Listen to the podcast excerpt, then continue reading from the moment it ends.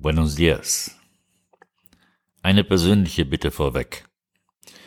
Wie es scheint, glaubt die Mehrheit der Gesellschaft trotz der klaren Faktenlage immer noch an die Weltseuche, die uns alle ausrottet, konjunktiv könnte, und steht hinter den Maßnahmen der Regierungen. Sollten Sie auch zu dieser Gruppe gehören, würden Sie bitte schweigend und in aller Würde pleite gehen ohne mich mit Ihren persönlichen Problemen zu belästigen. Vielen Dank. Erwarten Sie bloß kein Mitgefühl. Hier kommt Klartext.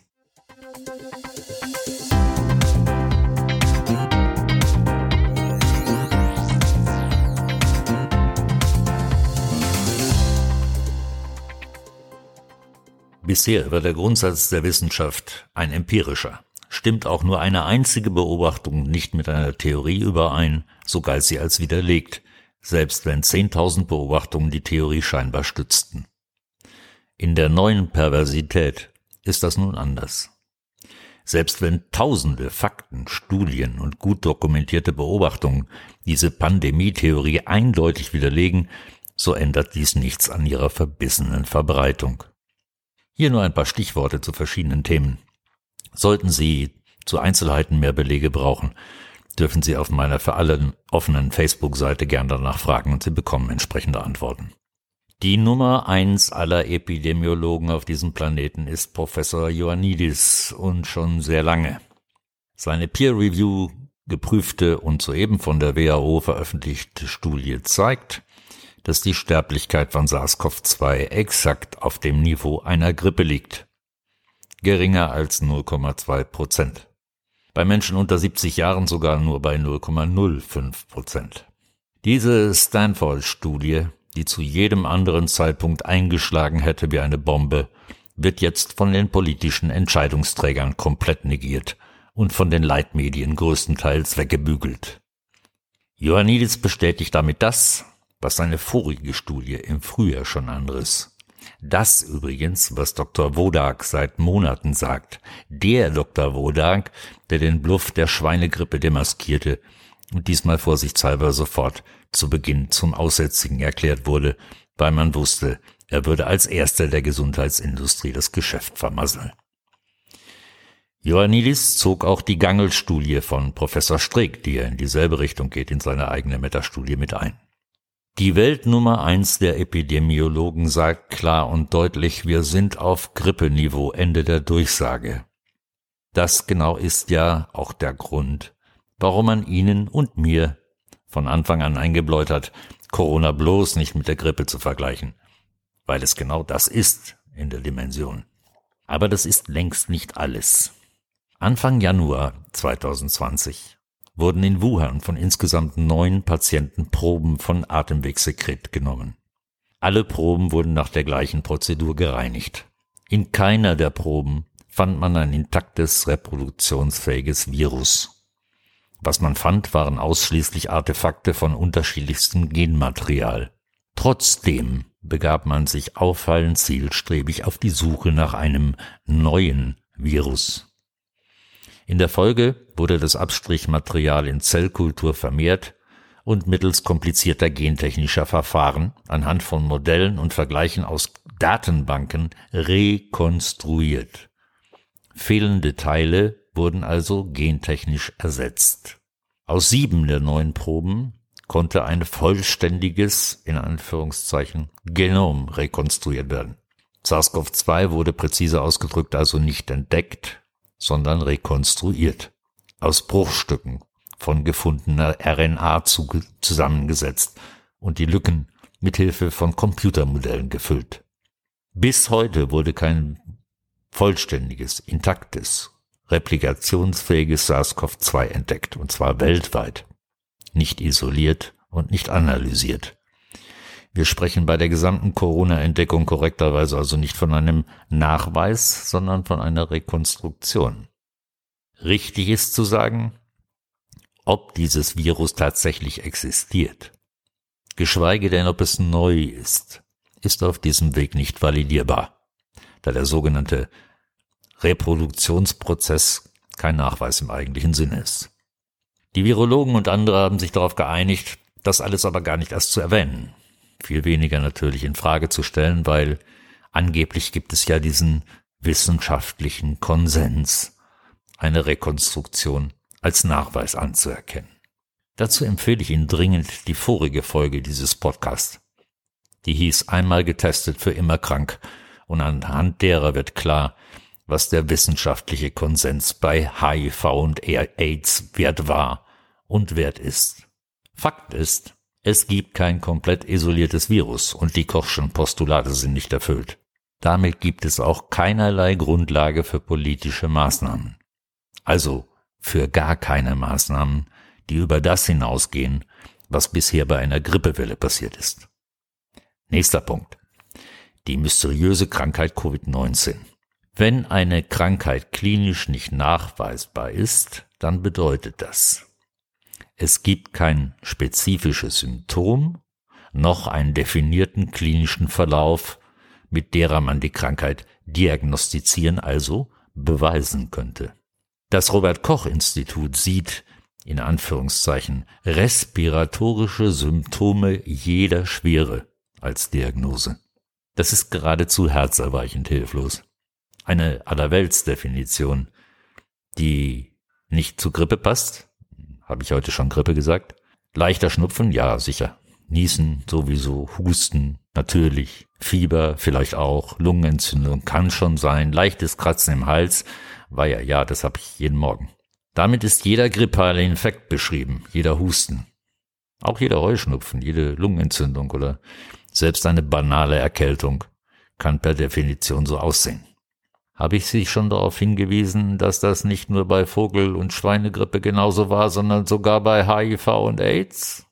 Im vorigen Podcast wurde es beschrieben. Das Bemerkenswerteste an diesem angeblich neuen Virus ist aber, dass über 90 Prozent von ihm gar nichts merken und solche Symptome erst gar nicht bekommen. Sie sind einfach resistent gegen dieses globale Killer-Virus. Wie nennt man das nochmal? Immunität, oder? Bei 90 Prozent gar Herdenimmunität. Kann das sein? Lediglich bei einem kleinen Bruchteil verläuft die Infektion schwer. Und im Winter ist es schlimmer als im Sommer. Hat ein spanischer genialer Wissenschaftler jetzt entdeckt. Ganz wie bei Dings, äh, Grippe. Sie wissen schon. Weil jetzt alle anderen Begründungen für die Weltseuche wegbrechen und immer mehr Ärzte und Wissenschaftler den Mund aufmachen, stürzen sich Coronas Zeugen verzweifelt auf angebliche Langzeitfolgen. Für Langzeitfolgen braucht es zwei Dinge. Folgen, klar. Aber vor allem erstmal Langzeit. Alles unter einem Jahr hat sowieso keine Aussagekraft und schwere Verläufe, ja, die gibt es bei Influenza auch.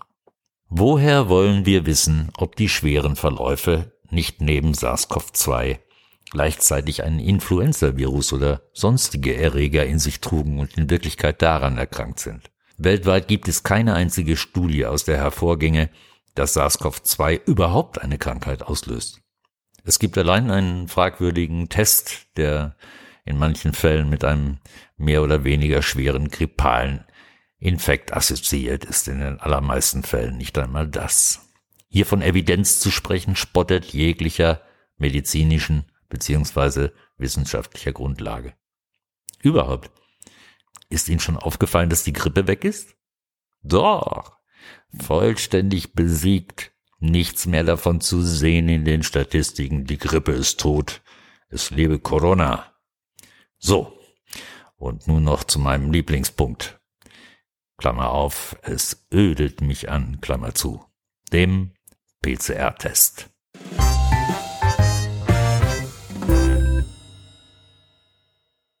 Noch immer weiß die breite Bevölkerung fast gar nichts über dieses Instrument, und es wird dafür gesorgt, dass das so bleibt. Würde die Bevölkerung diesen Test verstehen, wäre die Pandemie heute zu Ende. Hier die wichtigsten Punkte. Der PCR-Test kann keine Krankheit feststellen. In jeder Gebrauchsanweisung eines PCR-Tests finden Sie diesen Satz. Dieser Test ist nicht zur Diagnose geeignet. Der PCR-Test kann kein reproduktionsfähiges Virus feststellen, sondern vervielfältigt nur genetische Bruchstücke. Wie aus seiner eigenen Dokumentation hervorgeht, wurde der Test auf die Gensequenzen unterschiedlichster alter Viren aus der Corona-Familie kalibriert. Demnach ist völlig ausgeschlossen, dass der Test exklusiv auf das angebliche neue SARS-CoV-2 anschlägt, sondern er schlägt auf alle Stämme positiv an, die diese willkürlich gewählte Gensequenz aufweisen. Diese Tatsache wurde im Übrigen durch die Instant-Ring-Studie bewiesen, die Sie im Netz finden. Alle im Markt befindlichen Tests, viele, viele, viele, zeigen kreuzpositive Reaktionen mit anderen Viren an.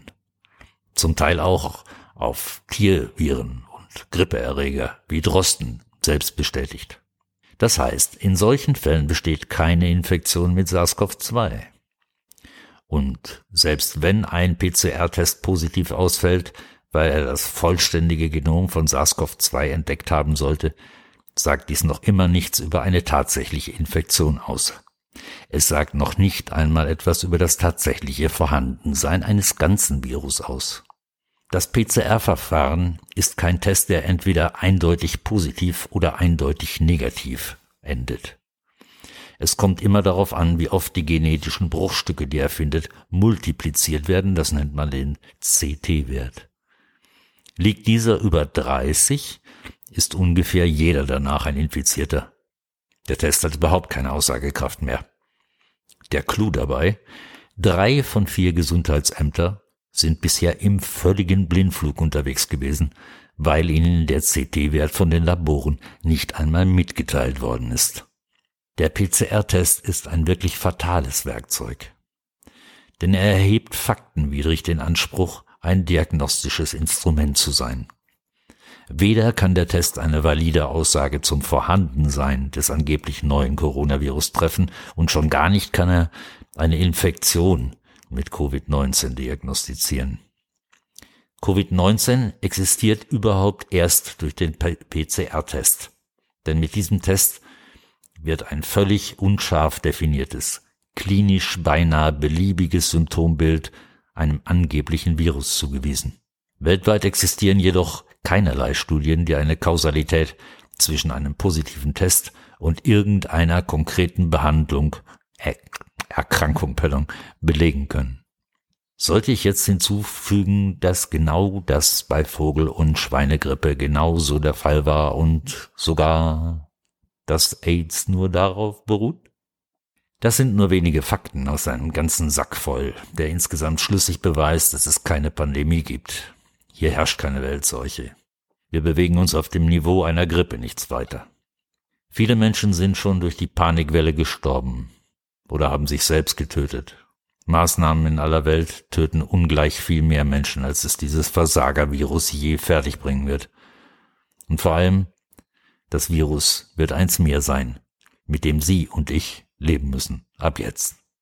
Das können Sie jetzt alles begreifen wollen oder nicht. Sie können die Faktenlage zur Grundlage Ihrer Haltung machen oder den Konjunktiv. Was alles passieren könnte, würde, sollte, wenn Sie sich nicht zu Hause einsperren lassen. Sie haben die Wahl. Und für alle Skeptiker. Hören Sie jetzt bitte auf damit, Ihre Meinung vorsichtshalber zu beginnen mit den Floskeln Ich bin ja kein Verschwörungstheoretiker oder Verharmloser und das Virus gibt es ja auch.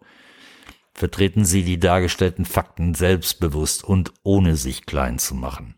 Und jawohl, Sie dürfen auch Grippe sagen, weil es der exakt passende Vergleich ist. Werden Sie deutlich und klar, ohne Aggressivität, aber auch ohne Zugeständnisse an diese einzig gültige Version derjenigen, die jetzt über Monate koroniert worden sind. Und das unbedingt.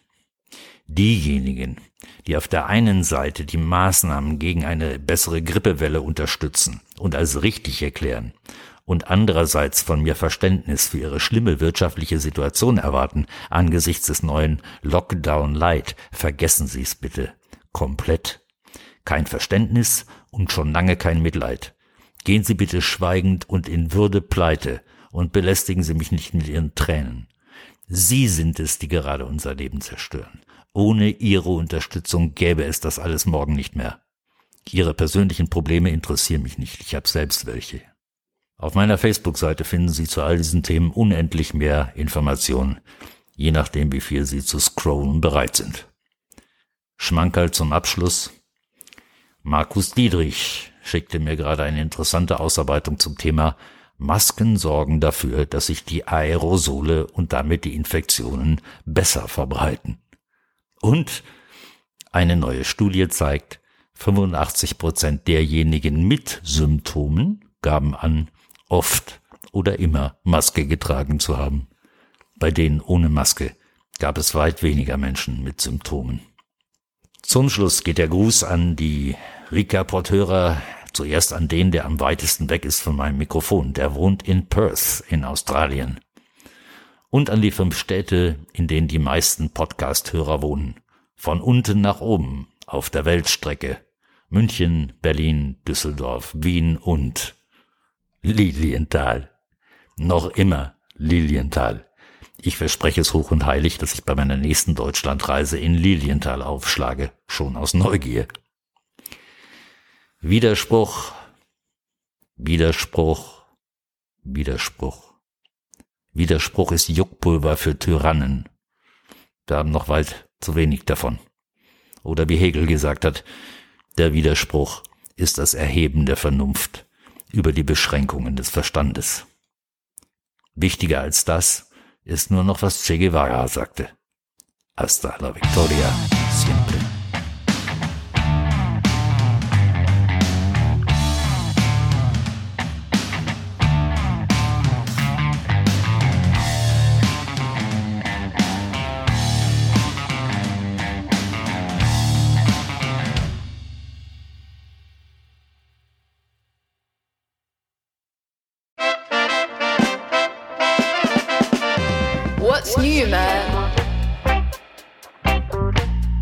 Rica Pod.